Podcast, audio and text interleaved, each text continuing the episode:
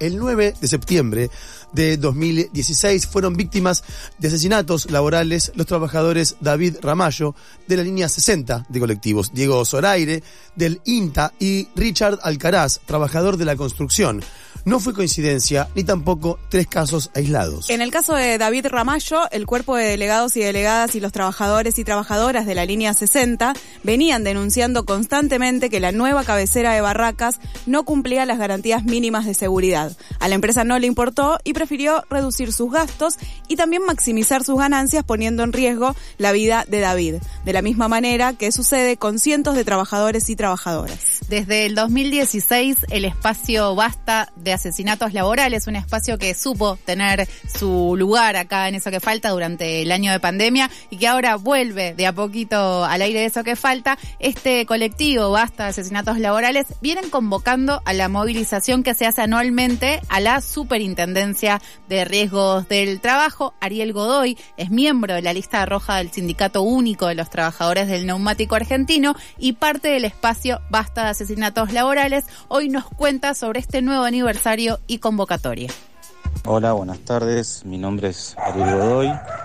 Soy eh, miembro de la lista roja del neumático y parte del espacio Basta Asesinatos Laborales. El, el 9 de septiembre estamos convocando, ya como desde el año 2016, año 2017, estamos convocando a la movilización que se hace a la Superintendencia de Riesgo del Trabajo, denunciando los asesinatos laborales. 9 de septiembre del 2016 eh, ocurrió la muerte, el fallecimiento, el asesinato laboral, como lo hemos caracterizado nosotros, de eh, David Ramallo, trabajador de la línea 60, eh, Diego Zoraire, trabajador del INTA, y Richard Alcaraz, trabajador de la construcción, compañeros que estarían vivos si no fuera por la desidia patronal, por, porque las patronales no, no hicieron caso a, los planteos que le venían haciendo los trabajadores y sus respectivas comisiones internas con respecto a que en sus puestos laborales no podían seguir trabajando porque no había condiciones eh, de seguridad, bueno, y esas condiciones de seguridad le costaron la vida.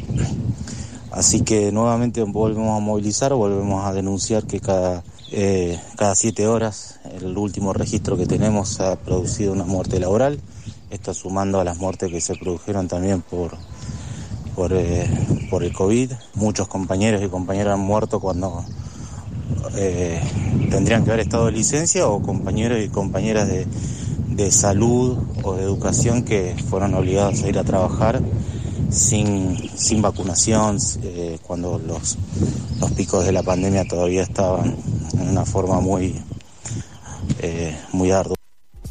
Escuchábamos así a Ariel Godoy, integrante de la lista roja del SUDNA y del espacio Basta de asesinatos laborales. Las patronales no solo reducen costos despidiendo trabajadores y trabajadoras, sino que también lo hacen desinvirtiendo en condiciones de seguridad e higiene. Importa más la ganancia que la vida. El Estado cuando ejerce directamente su rol de patrón no es ajeno a esta lógica. En el caso de Diego Zoraire, muerto por ausencia de las condiciones mínimas de seguridad, provocaron justamente la, la explosión de un digestor o biodigestor en el INTA de Castelar es justamente la prueba suficiente de que el Estado es responsable.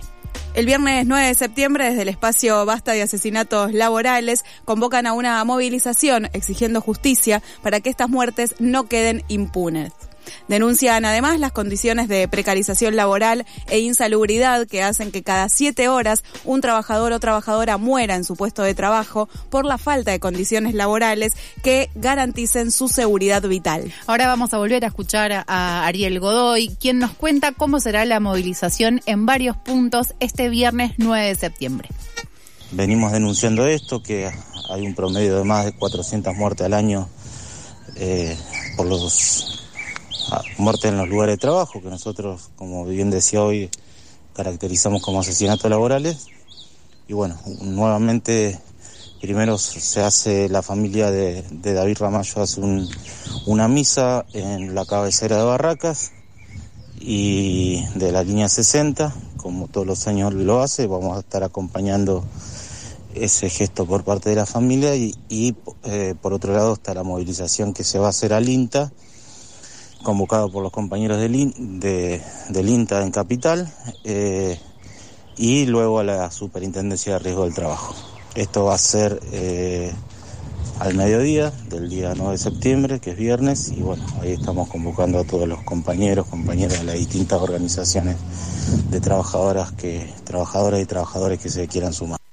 Recordamos entonces Recordamos entonces, perdón, que eh, esta movilización exigiendo justicia por las muertes laborales se realizará desde las 10 de la mañana el viernes 9 de septiembre en la cabecera de la línea 60 en Barracas. Esto queda en Santa Elena 1168. Luego a las once y media de la mañana movilizarán al INTA en Rivadavia al 1439 y cerrarán la movilización desde las 12.30 marchando a la Superintendencia de Riesgos de Trabajo en Sarmiento 1962.